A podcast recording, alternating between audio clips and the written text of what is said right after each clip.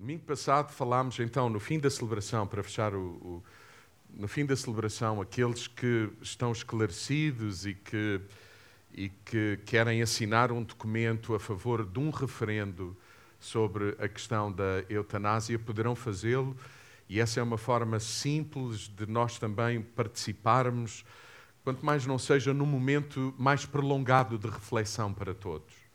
Porque havendo referendo, isso vai acontecer. E eu espero que, havendo referendo, ainda uh, possamos ir a tempo de, de nós também em casa falarmos um pouco sobre isso. Domingo passado eu falei sobre. Nós meditámos sobre o dilema, o conflito, a, a,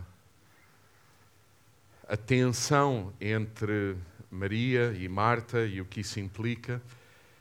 Aqueles que não tiveram a oportunidade de estar connosco domingo passado poderão ouvir o conteúdo nas diferentes redes e nos canais onde, onde penduramos os nossos conteúdos. Nesta manhã eu queria, eu queria falar sobre outra tensão que algumas vezes existe no nosso meio e que, na verdade, e que na verdade também é bom que exista. É bom que exista. Você sabe, algumas vezes temos tendência, temos vontade de acabar com as tensões. Por exemplo, a tensão entre os pais e um filho adolescente. Era tão bom que isto acabasse, ou que isto não existisse. É justamente no meio dessa tensão que temos a possibilidade de ensinar e formar os nossos filhos. Agora vocês perguntam, mas é agradável? Experimentem. Ou lembrem-se como foi a vossa adolescência. Que essa é outra coisa interessante. Como é que foi a nossa. Como é que os pais. É? Por exemplo, a Isabela assume que a adolescência dela foi um, foi um momento muito difícil. Não tanto na relação com os pais, mas mais na relação dela com ela e com Deus. A Isabela assume até que, em alguns momentos, teve pensamentos de pensamentos do género: será que vale a pena viver a vida? É, nós queremos acabar com a tensão, não é? De, como é que é uma vida ideal? É sem tensões. Sabe o que é que existiria se nós não tivéssemos tensão? Não nos desenvolveríamos, não cresceríamos, não amadureceríamos, não aprenderíamos. Sabe o que é que isso significa? Que quem foge das tensões provavelmente não amadurece. A nossa sociedade está cheia de pessoas muito infantilizadas, adultos. O tempo não exerce neles aquilo que o tempo era suposto exercer com a ajuda de Deus, com a graça de Deus, com os amigos, com a família, com a igreja, com. Uh... E não estamos a, eu não estou a dizer que é agradável ou que. Não, há, há muitos momentos na vida nada agradáveis, mas que formam o nosso caráter.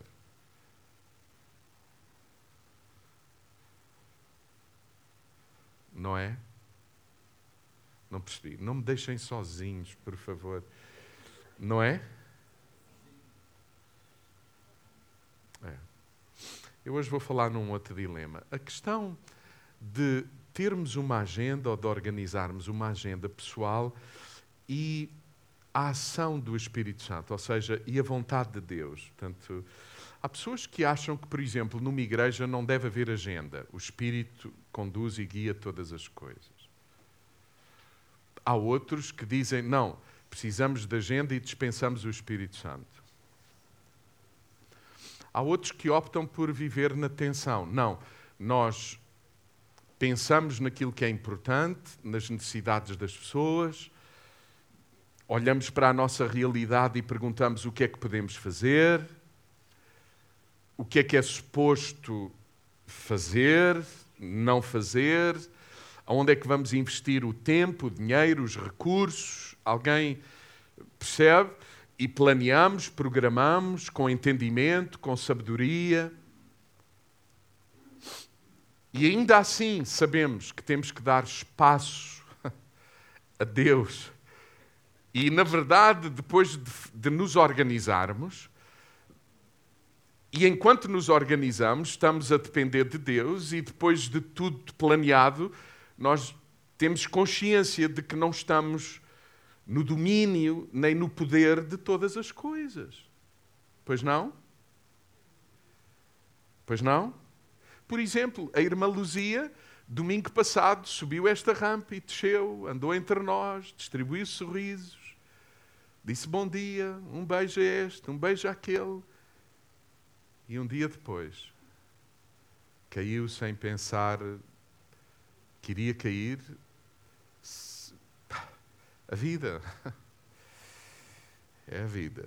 Então, eu acho que é importante nós considerarmos a possibilidade de termos agenda e, ainda assim, perceber que estamos dependentes de Deus em todo o tempo, devemos estar dependentes de Deus até na construção da nossa agenda. Este mês, como temos vindo a dizer, o tema do mês é Nunca Mais é Sábado. nunca mais é sábado. Aquelas típicas expressão portuguesa, eh, nunca mais é sábado, como quem diz, nunca mais chegamos lá, nunca mais termina, nunca mais descansamos, nunca mais uh, chega o dia para descansar, para refletir, para avaliar. Porque esse é o significado do sábado e na, no próximo domingo falaremos disso, sobre o verdadeiro significado do sábado à luz das Escrituras, qual era a ideia de Deus sobre o sétimo dia. Mas hoje eu quero, eu quero considerar convosco esta questão da agenda. De termos uma agenda. Não apenas nós, a comunidade, a família, cada um individualmente. Não apenas a igreja, mas cada família cada pessoa ter realmente uma agenda que está sujeita ao Espírito de Deus, ou que pelo menos nós desejamos que esteja, e é assim que a construímos e que a consideramos. Eu estou consciente nesta manhã de que aquilo que todos precisam, eu inclusive, não é mais informação. nós temos informação uh, uh, mais do que suficiente uh, e, e chegamos à conclusão que não é a informação que nos transforma. Não é a informação que nos transforma. O que nos transforma, está aí um telefone que toca e era bom acabar com ele. Uh, com ele, quer dizer, a chamada. Uh,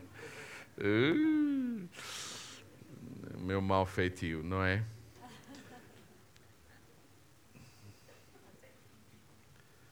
Bom, não é a informação que nos transforma, é é o conhecimento e a ação que nos transforma. Por exemplo, aqui, quantos de vocês sabem, conhecimento, que orar é determinante para a nossa vida? Quantos oram? Não levanta a mão, não queres expor ninguém. Não. Quantos têm diariamente um momento de reflexão, de oração? Então, sabe o que é que isso significa? Conhecimento não transforma a vida. Não é porque eu conheço, não é porque. Informação, quero eu dizer, não, não é porque eu tenho informação que eu tenho o efeito da informação na minha vida. O que muda a minha vida é o conhecimento. E o conhecimento é a experiência, é a ação. Por exemplo, quantos de vocês sabem que perdoar é determinante para a nossa vida? Informação. E quantos sabem quão difícil é perdoar? E quantos sabem e conhecem e sabem por sua própria experiência que fazer esse movimento é realmente o que nos leva a, a conhecer o efeito do perdão. É por isso que o texto bíblico diz assim: escute, porque isto é muito importante. Conhecereis a verdade, não é tereis informação da verdade. Ok? O texto bíblico diz assim: conhecereis a verdade. E a verdade que conhecida, vos libertará. Conhecer na Bíblia é ser um com, não é prazer em conhecer-te. É ser um com. Por isso a Bíblia diz, por exemplo, so, no, especialmente, bom, e mesmo, e mesmo no Novo Testamento está cheio de expressões como ocorre-me, Abraão conheceu Sara. Esse conheceu não é, ah, prazer em conhecer-te, vamos celebrar este dia até o resto da nossa vida, foi o primeiro dia que te vi. Não, não. Conhecer no texto bíblico é ser um com. Tiveram intimidade. Por isso Sara concebeu. Você, você está a ver? Conhecer é conceber. Ser um com é, é ter o fruto disso.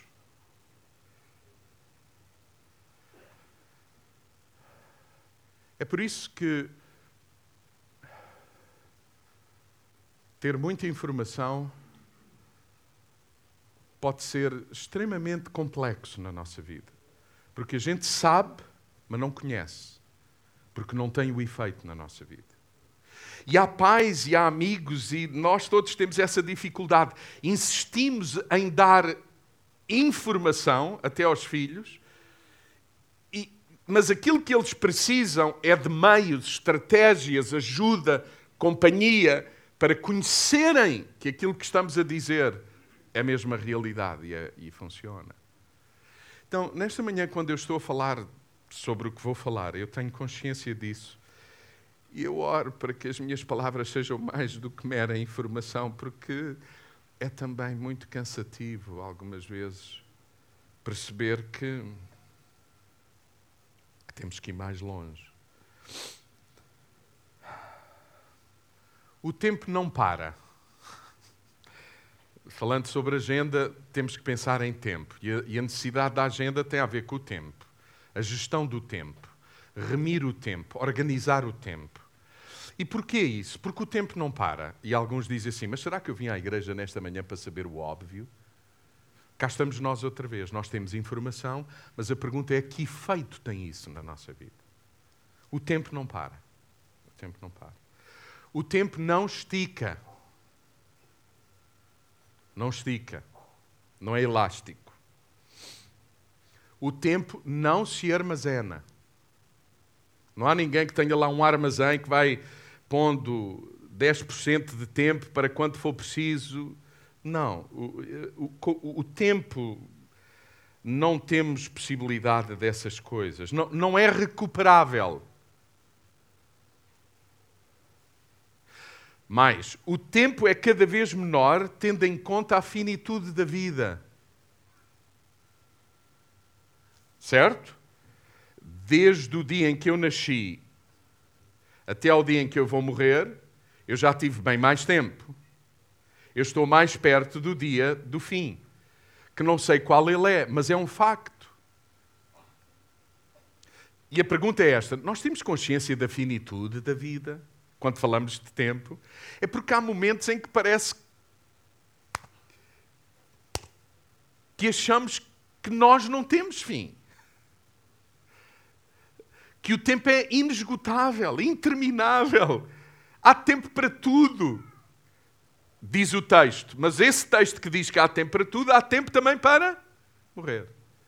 Portanto, será que nós temos consciência disso?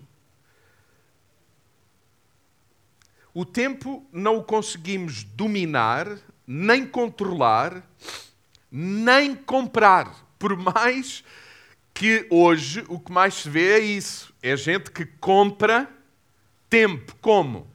comprando pessoas para eles terem quê?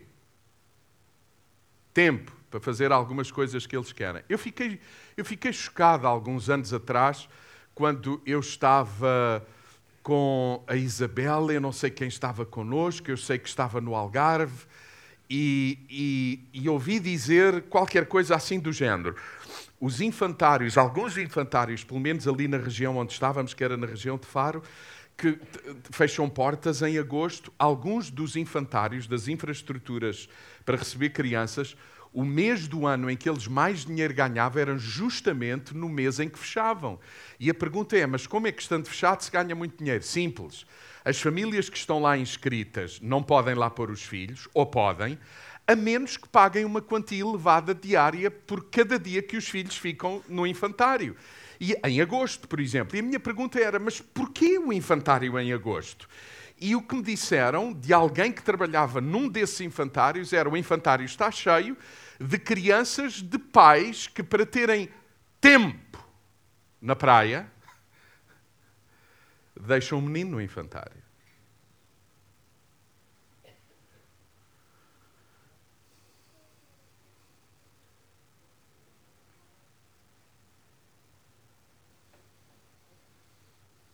Na verdade, nós não compramos esse tempo. Eventualmente estamos a perder tempo.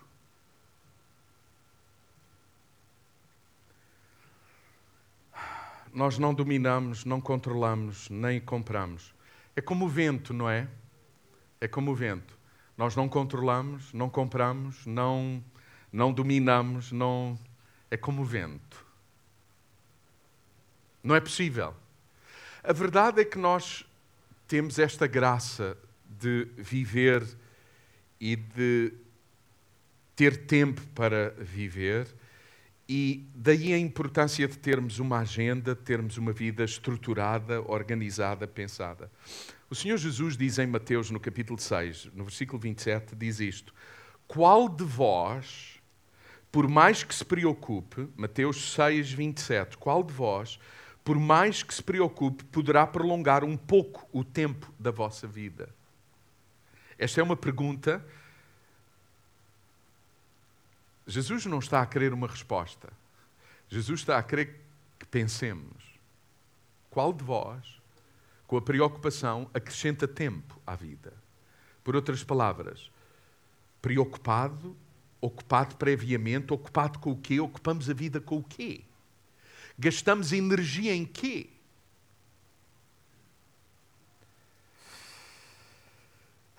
Jesus disse que não poderíamos acrescentar tempo. Ainda assim, muitas vezes agimos como se pudéssemos. Jesus era, Jesus era, quando lemos os Evangelhos, Jesus, Jesus era extremamente ocupado e sempre com muita atenção na vida. Eu não sei quantos aqui se identificam com Jesus. Muita ocupação e muita tensão na vida. Sim, eu disse tensão. Jesus, Jesus tinha muita tensão. Jesus tinha muitos inimigos. Jesus tinha muita gente que queria terminar com a vida dele. Jesus tinha muita oposição.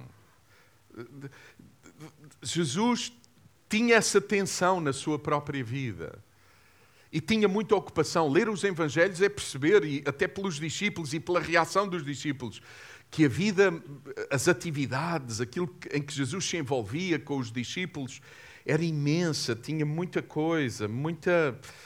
Enfim, muita tensão, muita ocupação. Eu não sei se alguém aqui se identifica com Jesus. Eu vou dizer-vos assim: eu identifico-me com, com Jesus uh, neste aspecto. Uh, a tensão da vida, as ocupações, a gestão, o tempo, a passar, o que é que é prioridade, o que é que não é. Eu queria ler um texto e gostava que vocês lessem comigo, ainda antes de ler o texto de Tiago, eu queria ler o texto de Marcos, capítulo 1, versículo 35 ao 39. Diz assim, Marcos 1, 35 a 39. Diz assim: Jesus levantou-se muito antes de nascer, do nascer do dia. Jesus levantou-se muito antes do nascer do dia. Saiu de casa e foi para um lugar isolado onde ficou em oração. Levantou-se antes do nascer do dia, lugar isolado, oração. Isto diz-vos alguma coisa? Agenda? Levantar-se um pouco mais cedo? Antes dos outros? Não sermos incomodados? Encontrarmos um lugar de solitude. Jesus era este. Ler os Evangelhos é, é, ver recorrentemente isto acontecer. Foi para um lugar isolado onde ficou em oração. Esperem, é verdade, nós podemos orar em todo o tempo, nós podemos estar com as nossas atividades, eu sei disso, nós temos ensinado isso. Sim, é possível estar a passar a ferro. Sim, é possível estar a lavar a louça. Sim, é possível. E quando eu penso em passar a ferro, não estou a pensar em mulheres, estou a pensar nas famílias. E todos os homens dizem: assim será. E as mulheres dizem: assim seja. E alguns dizem: assim é. É, é. E é possível, sim, conduzir, sim, Sim, mas a, a pergunta é esta, quando estamos a falar de agenda. Há um lugar reservado na nossa agenda para solitude, oração, meditação? para estarmos sozinhos com Deus, pelos vistos na vida de Jesus havia. Simão, vejam, que esta é a tensão. Simão, e o nosso amigo Simão é barra nisto, foi com os companheiros à procura dele. E quando o encontraram, disseram-lhe: andam todos à tua procura. Vocês imaginam o tom aqui? Andam todos à tua procura. É diferente dizer, Senhor, eu ando à tua procura. É uma coisa. Outra, andamos todos à tua procura. Você vê nisto frustração dos outros quando estamos a orar? Quando. Bom, é assim, já agora, é porque eu tenho muito receio. Vocês sabem, neste púlpito não se fala de coisas a preto e branco. Há uma série de gente que está a orar, por exemplo, um homem que se põe no seu tempo devocional à hora da mulher despachar os três ou os quatro filhos para ir para a escola, isso é tudo menos sinal de inteligência. Ok? E se uma mulher diz: O que é que estás a fazer? Para agora com a devoção e vem-me dar uma ajuda. Ela tem razão. Certo? Não é? Sim ou não? É. Então, bom senso, equilíbrio, perceber as nossas responsabilidades não deixarmos de fazer e, e facilitar processos na vida da família, da comunidade, o que seja. Mas isso não significa que não temos também que programar, pensar no momento de solitude. Sim, sossego. Sim, e isso implicará ainda assim que haja gente que nos quer interromper. Mas há que não deixar de perceber isso. Outra coisa, Pedro quer interromper Jesus porque ele tem uma agenda. Diga comigo, ele tem, ele tinha, ou eles tinham, uma agenda. É. Então eles vão ao encontro de Jesus que eles querem lhe propor o quê? Uma agenda. E Jesus o que é que ele vai fazer depois de, de, de eles virem ao seu encontro? Diz assim: Jesus disse-lhes: Vamos antes a outras povoações, ou seja, os discípulos queriam trazer Jesus de novo para a cena onde Jesus estava. Mas Jesus, fruto da oração e fruto da sua devoção com o Pai, ele percebia que era tempo de levantar ferro e de ir para outra para outras povoações. É, quando oramos, a nossa agenda pode mudar. As nossas prioridades podem mudar. Pelos vistos, é o que está a acontecer com Jesus. E diz assim o versículo 38: Jesus disse-lhes: Vamos a outras povoações das redondezas, para eu também lá pregar, pois foi para isso que eu vim. Foi para isto que eu vim. Não foi necessariamente para cumprir a tua agenda, a vossa agenda. Jesus andava por toda a Galileia, diz o versículo 39, pregava nas suas sinagogas e expulsava muitos espíritos maus. Ou seja, Jesus andava em função da agenda do Pai, falava, pregava, diz o texto, e agia. E tinha e, e agia, ação. É o que diz o versículo 39. Jesus andava, pregava e expulsava espíritos maus. E agora eu quero ler um texto em Tiago para depois irmos a algumas considerações. Tiago 4, versículo 13 ao versículo 17, diz assim: Tiago, pensa-se ser o, o, irmão de Jesus e, e pastor em Jerusalém. Ele diz assim: Há por aí quem diga, há por aí quem diga, hoje ou amanhã vamos para tal terra, cá está outra vez andar, movimento, hoje ou amanhã vamos para tal terra, passamos lá um ano a fazer negócio e ganharemos bom dinheiro. Ou seja, eles estão a dizer o que pensam, estão a, a caminhar e estão a agir em função de terem muito dinheiro. Hoje, amanhã ou amanhã vamos para tal terra, passamos lá um ano a fazer negócios e ganharemos bom dinheiro mas nem sequer sabem, diz Tiago, o que vos vai acontecer amanhã. Então a pergunta é assim: ah, então não vale a pena organizarmos ou pensarmos no que vamos fazer. Não, não é isso que Tiago está a dizer. Tiago diz assim: não passam de uma nuvenzinha que aparece uns instantes e rapidamente desaparece. Ou seja, não são sequer uma tempestade que, que fica por muito tempo. É uma nuvem. Não sabem, diz Tiago. Vocês não sabem que vocês são como uma nuvenzinha que logo aparece, mas que logo desvanece, desaparece. O que deveriam dizer, diz Tiago, o que deveriam dizer, e note, é mais do que dizer, é o que deveria ser vossa convicção, porque aquilo que nós dizemos é aquilo em que nós acreditamos realmente.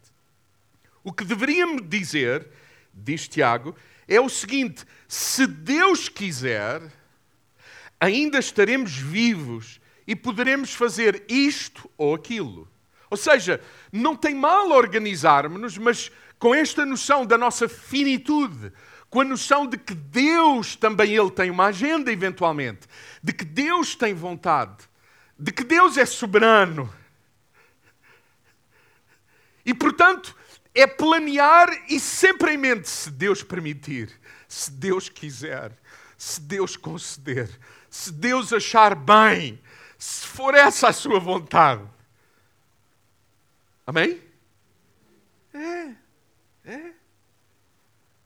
Mas não, diz Tiago, a vossa arrogância, a nossa arrogância, leva-nos ao orgulho. O que é isto? Leva-nos ao orgulho. Eu é que sei, ninguém mais sabe, eu é que sei o que quero, eu é que determino o que eu quero, ninguém mais, Deus inclusive. Posso fazer uma pergunta? Não é assim que tantas vezes vivemos. Com o dinheiro que temos, com o tempo que temos, com os recursos que temos.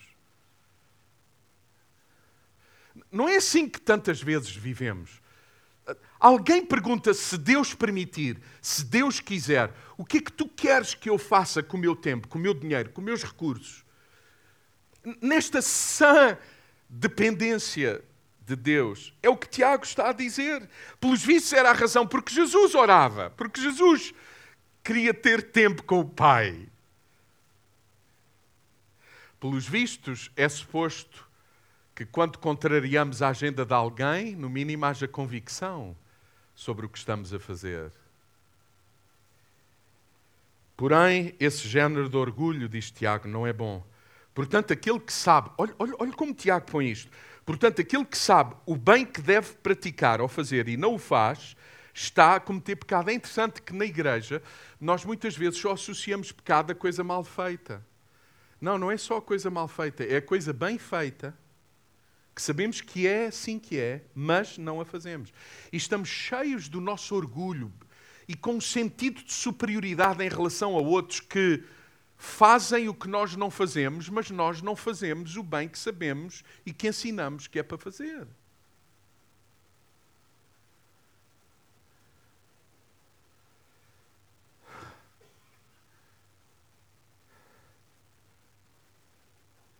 Eu não sei como é que vocês ficam quando ouvem a palavra. A palavra de Deus, para mim, é isso. É a palavra de Deus. Quando, quando esta palavra me diz que tudo aquilo que eu sei que é bem e que eu próprio ensino e que eu próprio digo que creio e é assim, mas não, mas não estou a viver, não estou a fazer, eu estou a cometer pecado. Ou seja, não é proveitoso para mim, não é a vontade de Deus para mim.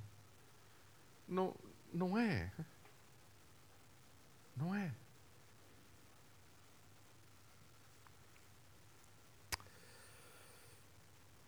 Há dois versículos de um salmo que eu quero ler antes de irmos para algumas considerações.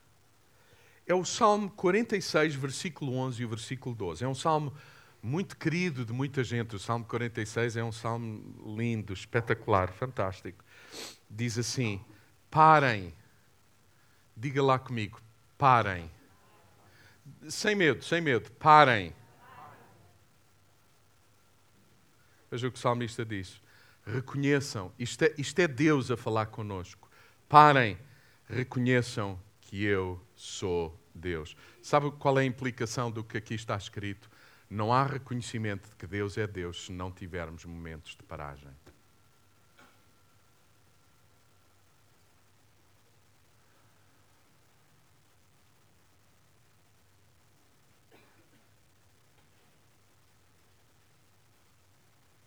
Alguém aqui dorme?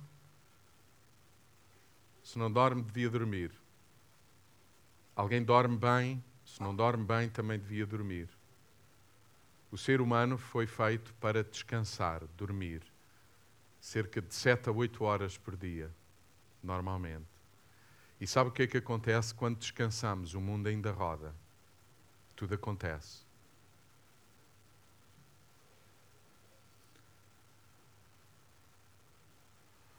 Sabe para os judeus quando é que o dia começava?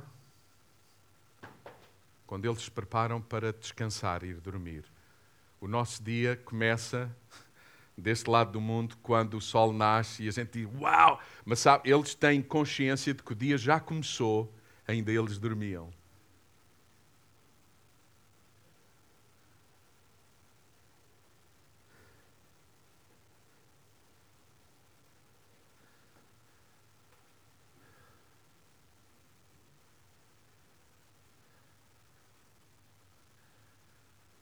Enquanto estamos com Deus e oramos, Deus trabalha e às vezes é muito mais do que fazer ali e acolá de forma que a gente veja. É muito mais fazer no nosso interior para que a gente seja mais seguros, mais confiantes, mais tranquilos, mais assertivos. Parem e reconheçam que eu sou Deus. Serei supremo entre as nações, supremo em toda a terra. O Senhor Todo-Poderoso está convosco. A sensação que eu tenho é que quando paramos é que nós começamos a perceber, a discernir, a entender estas realidades. O Deus de Jacó é o nosso refúgio. Aonde? Na quietude. Na importância de parar Deixem-me falar sobre a agenda e sobre ela eu lembro-me que nós temos um podcast sobre o tema Deus tem uma agenda e é o episódio, por sinal, 15 e o episódio 16. São dois, são dois episódios sobre, em, em grande parte, algumas das coisas que estamos a considerar nesta altura. Eu quero, eu quero pensar convosco o seguinte: é possível não ter agenda. Realmente não ter agenda. Alguns dizem, ah, eu não tenho agenda, mas tenho agenda na cabeça. Não tem nada. e, e, há que não confundir. Escute, ainda esta semana o Tiago lembrava a equipa que é à segunda-feira que se obrigou inicialmente na agenda a tomar pequeno almoço com a Ruth. Diz que agora já não precisa de pôr na agenda porque já está interiorizado. Claro, nós não precisamos de pôr na nossa agenda, é muito mau sinal que segunda-feira temos que ir trabalhar. Tenho que ir trabalhar segunda-feira. Espero que isso já esteja interiorizado. Okay? Mas eu quero dizer-vos o seguinte: trabalhar é importante, mas há outras coisas na vida também importantes e essas não estão tão entranhadas nem tão assumidas na nossa vida. E vou dizer-vos assim: não ter agenda é não ter agenda é não ter prioridades estabelecidas. Ou, deixe-me dizer assim, você pode dizer, ah, eu não tenho agenda, e seja ela qual for, papel, olha, eu vou regressar para o ano, seguramente, eu vou regressar a uma agenda de papel, porque é outra coisa para mim. Eu sei, sou de outro tempo, de outra era, sou estranho, sou esquisito, mas eu preciso de uma agenda de papel, e a minha mulher dá-se melhor com as agendas de papel também. Deixe-me dizer assim: vocês podem não ter, nós podemos não ter uma agenda, mas deixe-me dizer assim: não ter agenda é ter uma sobre a qual não temos consciência nem domínio. Porque não ter é poder ser dominado por outras agendas. E, eu dou-lhe alguns exemplos. É viver em função de outras agendas. Por exemplo, a cultura. A cultura dos nossos dias. A cultura dos nossos dias, por exemplo, imprime a toda a hora, não pares, não pares, não. É assim, até para orar hoje é preciso dominar isto, pôr isto longe, desligar qual, qualquer coisa. Eu vou dizer-vos como pastor, normalmente às terças-feiras é o meu dia para ler, estudar, meditar e já saber minimamente ter, ter assim alguns pensamentos no coração sobre o que vou partilhar no domingo. Antes disso, normalmente partilho à quinta-feira com a nossa equipa e mas você sabe que Quantas vezes eu sou interrompido à terça-feira? E claro, as pessoas não sabem o que eu estou a fazer. E não têm que saber todos tudo, mas confesso-vos, para mim é difícil desligar, não vá alguém estar em aflição ou ser alguma coisa importante, mas é inevitável. Estou, leio e pim, pim, e pom, pom. Alguém sabe do que eu estou a dizer. Não ter agenda é ter uma. E esta gente é como Pedro e os discípulos, eles estão sempre a vir, sempre a vir, com a agenda deles. E eu não estou a dizer que aqui não há alguma coisa de importante. Há. Mas é importante perceber, bloquear um tempo para, nomeadamente, estar com Deus. E não apenas com Deus, com a família. Não ter agenda é viver em função de outras, da cultura ou de alguém por perto. E há tanta gente perto de nós. Não ter agenda é viver sem sentido, direção, propósito. É, é não ter sentido, é, é não organizar sentidos, direção, propósito. É não entender, não ter agenda, é não entender a vida como dádiva divina e finita. Nesta dimensão, finita. Quantos de nós já. Domingo passado foi assim, foi outra vez um momento desse. Eu ia no carro e ia dizer à Isabel, um momento de partilha da palavra, de mover de Deus. Domingo passado tivemos um tempo assim, muito rico, e uma entrega de um bebê. E alguns de vocês viram, eu desci, corri, porque um funeral. E depois do funeral, corri, literalmente, para ainda estar no almoço da família, da criança, porque nos convidou para estar e a gente queria estar, porque não está com eles há muito tempo. E uma correria, uma.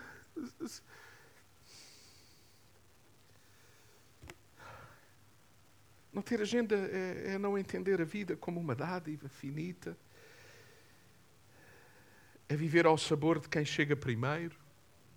Não ter agenda é viver ao sabor de quem chega primeiro é viver ao sabor dos desejos dos nossos e dos outros, das necessidades nossas e dos outros, das circunstâncias na nossa vida e dos outros. É não ter limites, não ter agenda é não ter limites. É não ter necessidade de avaliar nada. Não há agenda, não está nada programado.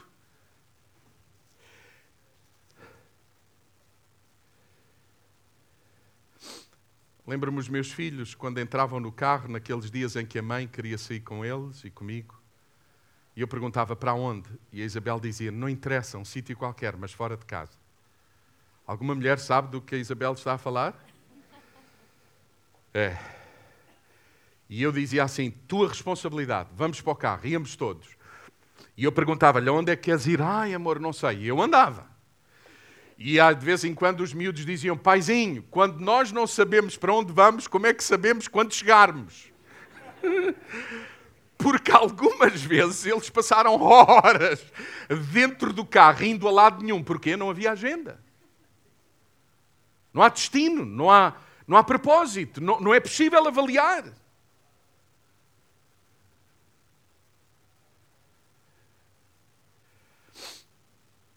Eu quero dizer-vos assim: não ter agenda é ter uma que pode ser imposta pelos outros, pela cultura, circunstâncias, desejos nossos, dos outros, necessidades, tudo isso.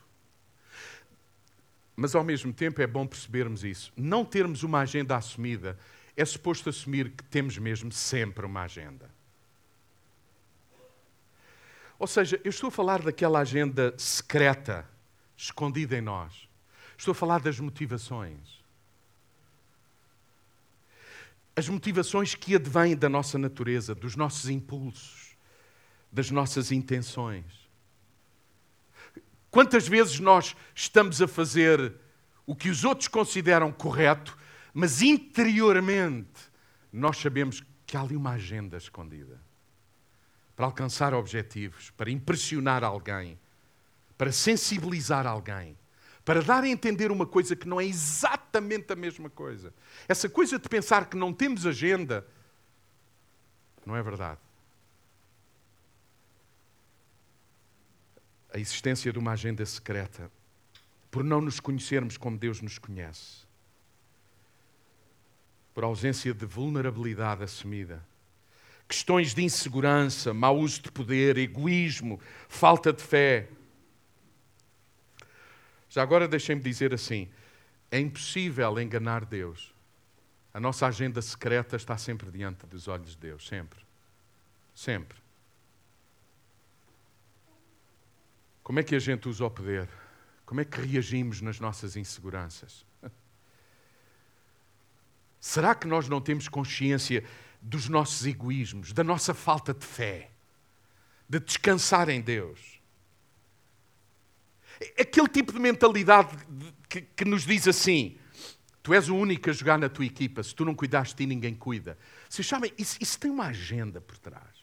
Eu primeiro. Primeiro estou eu. Isso é ter agenda. É uma agenda secreta que tu dizes que não tens, que não percebes que tens, mas que há uma série de gente à tua volta que percebe que tu tens.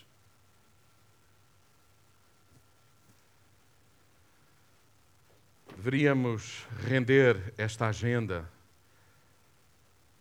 à voz do Espírito Santo, à Sua palavra, à relação dos irmãos que nos confrontam, que chamam as coisas pelo nome na nossa vida.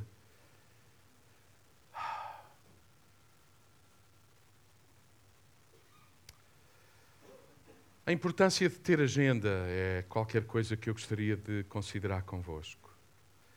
Ter agenda é ter a possibilidade de saber e avaliar, de saber quais são as prioridades, de saber quais são os valores e interesses e avaliá-los. E isto é, eu acho que isto é muito importante. Eu não sei quantos aqui que me escutam têm mesmo uma agenda, seja ela em papel ou, ou em formato digital. A importância de a construir, onde consideramos prioridades, valores, interesses, verdadeiras interesses interessantes, verdadeiras necessidades. É pensar no, no benefício próprio na construção daquela agenda, mas também no benefício comum. É pensar no conjunto das pessoas com quem vivemos. E por falar em pessoas, estou a considerar família nuclear, família alargada, igreja, amigos, colegas, outros, aqueles que não conhecem Jesus, com quem não nos relacionamos. Será que a nossa agenda tem momentos para isso? Será que nos organizamos realmente nesse sentido?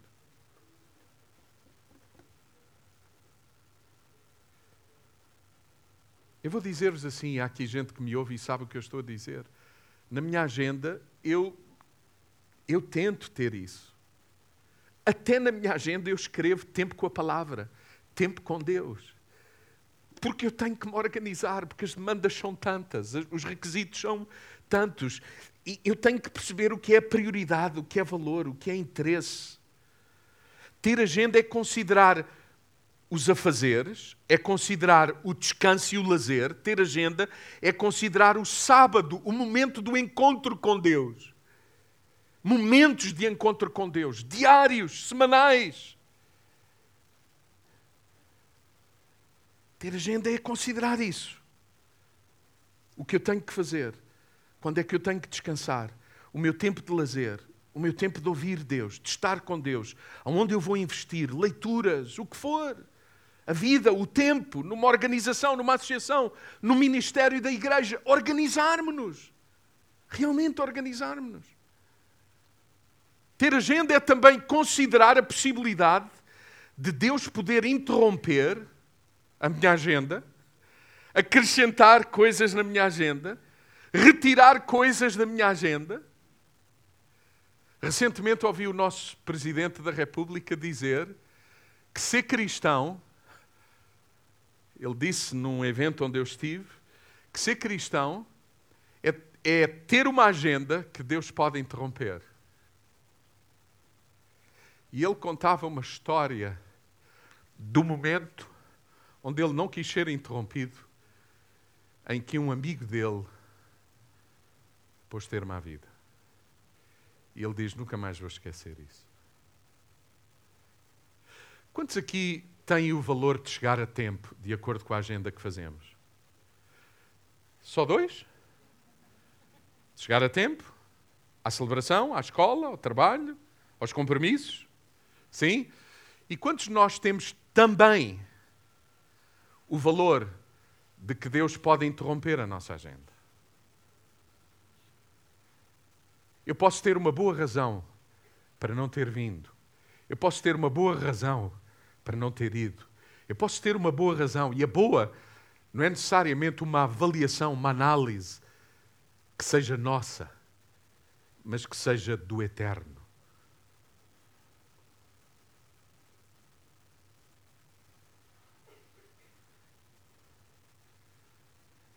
Não é? Não é?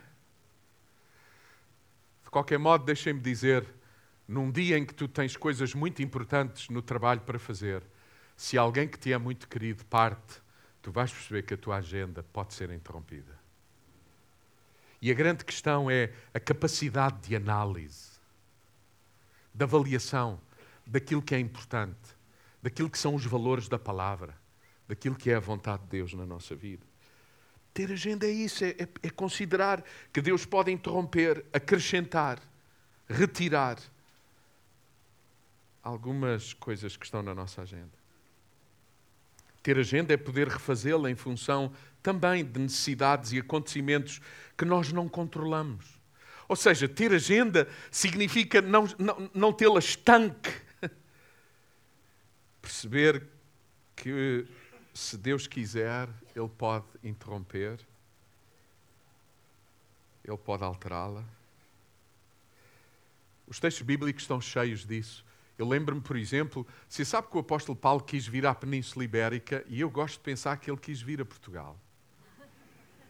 Porque naquela altura a Península Ibérica era apenas era uma só uh, região, uma só localidade. E ele tinha a intenção de vir, mas o texto diz-nos claramente que, apesar de ser uma boa intenção, ele nunca teve oportunidade de o fazer, e por aquilo que percebemos, foram interrupções, direção de Deus noutro sentido. E, e, e nós deveríamos estar tranquilos com isso. Se sabe, a nossa agenda deveria ser organizada em nome do bem do bem comum, do meu bem, do bem da minha família, da minha cidade, da minha comunidade. Escute, organizar uma agenda para o bem. E que Deus interrompa o bem que nós queremos fazer. E eu, eu asseguro-vos, se o Senhor interromper o bem que queremos fazer, o bem será maior, seguramente.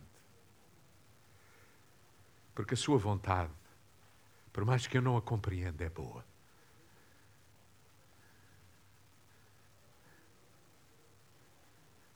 O texto bíblico de Gênesis Apocalipse está cheio de pessoas que Deus interrompeu a agenda.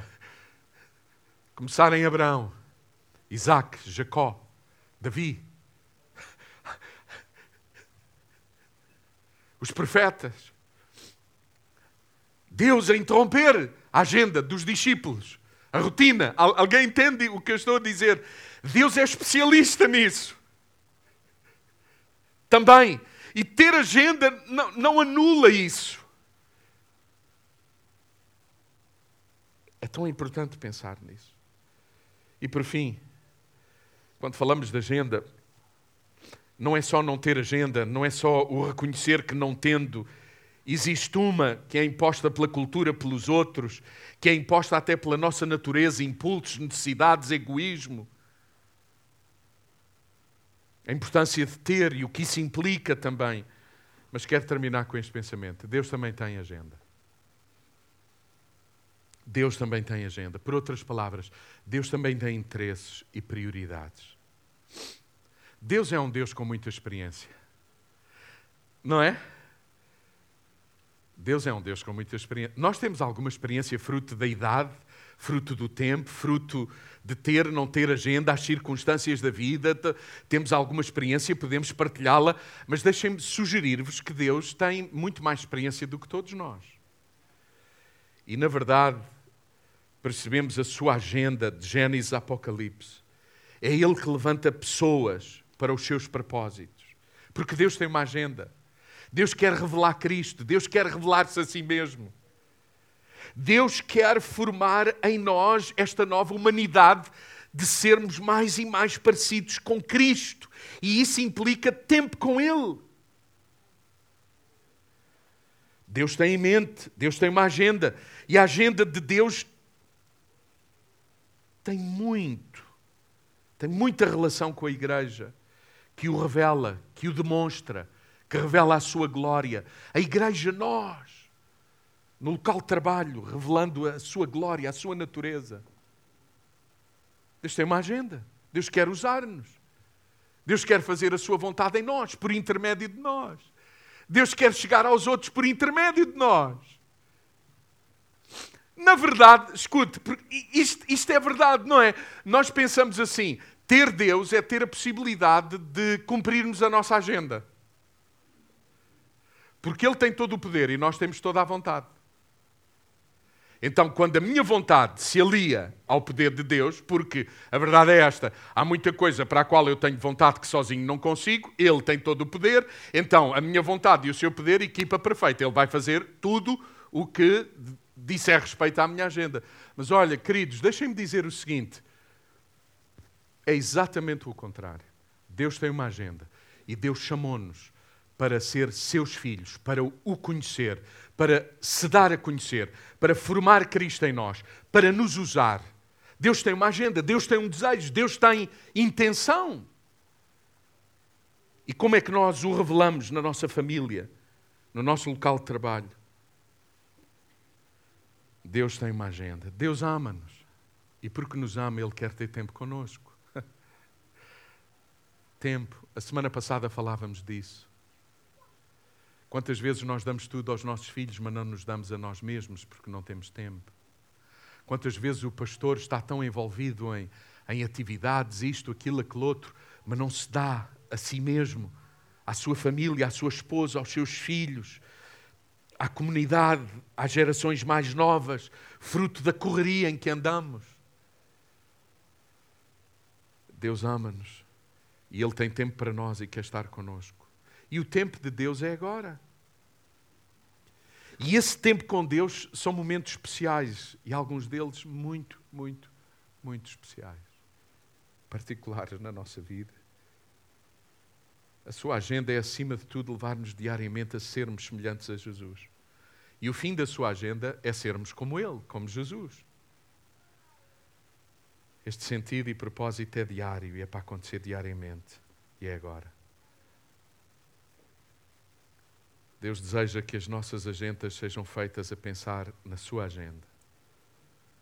Deus dá-nos a liberdade de nos organizarmos, de organizarmos a vida, mas com a noção clara que é dele que dependemos e deveríamos em todo o tempo dizer, se Deus permitir, e mais do que dizer se Deus permitir, sabermos qual é a sua vontade para nós. Saber que Deus tem uma agenda implica confiar em alguém acima de nós mesmos, que quer estar no comando da nossa vida e das nossas decisões e das nossas prioridades, sem orgulho.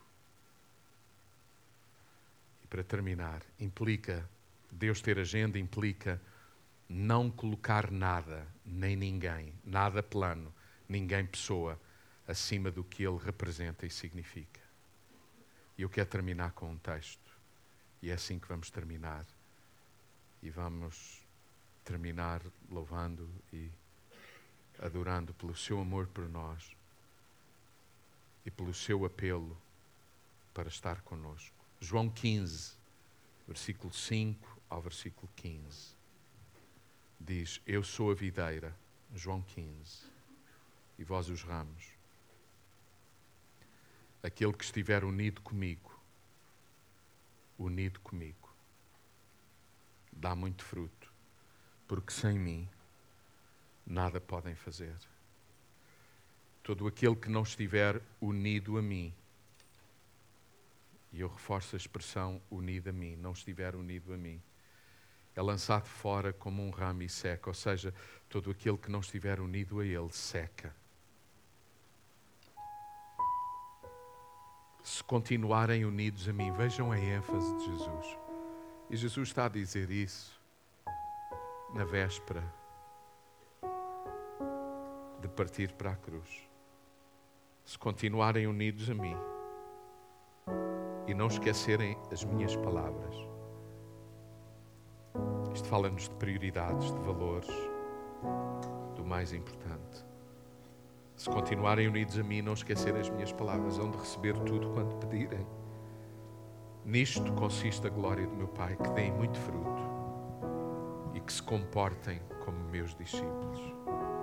Vejam, Deus tem uma agenda. Eu tenho-vos amor como o Pai me tem a mim. Continuem sempre unidos e no meu amor. Se observarem os meus mandamentos como eu observo os do Pai, permanecereis no meu amor como eu no do meu Pai. Falo-vos desta maneira para que se alegrem comigo e para que tenham uma alegria perfeita. Meu mandamento é este: amem-se uns aos outros como eu sempre vos amei. Não há maior amor do que dar a vida por aqueles a quem se ama. Se fizerem aquilo que eu vos mando, serão meus amigos. Já não vos chamo servos, porque o servo não sabe a agenda do seu Senhor. Chamo-vos amigos, porque a minha agenda já vos foi dada a conhecer. E a minha agenda é tudo aquilo que aprendi do meu Pai.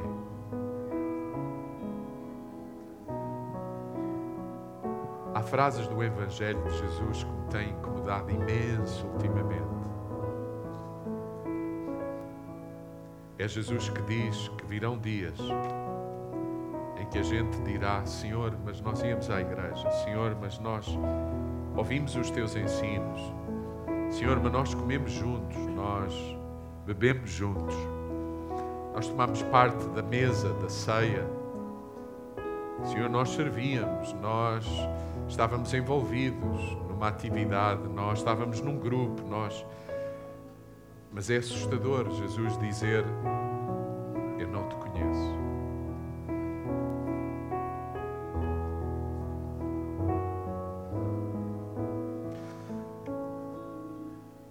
conhecer é estar com, é ser um. Não é apenas saber.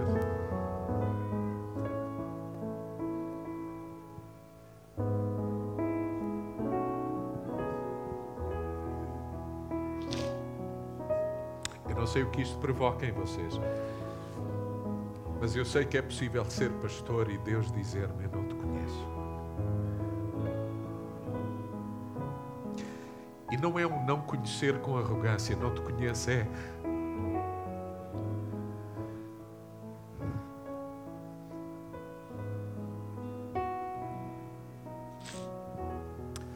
Nossa cidade aguarda, não é por teorias nem teologias, é por homens e mulheres que partilham a sua presença com o outro, a sua natureza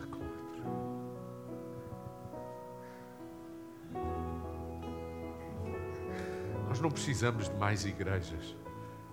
Nós precisamos de mais homens e mulheres que revelam que verdadeiramente são filhos de Deus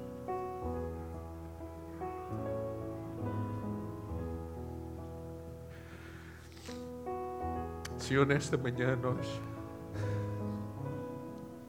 queremos pedir-te perdão por cantarmos para ti, mas na nossa agenda não está o teu nome.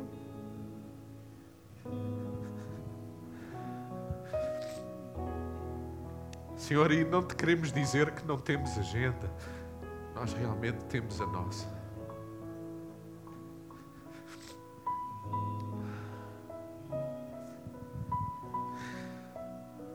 Senhor, eu não sei exatamente como te pedir, mas rogo-te que faças em nós algo novo. Que haja em nós fome e sede por te ouvir, por te conhecer e por percebermos que, como o vento, sopra onde quer, vem de onde não sabemos e vai para onde não sabemos para onde.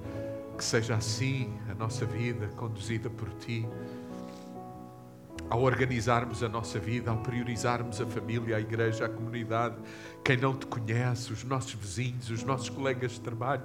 Senhor, queremos dispor-nos nas tuas mãos para que tu nos uses, para que tu te reveles por intermédio de nós. Senhor, perdoa-nos por termos a vida por garantida, o tempo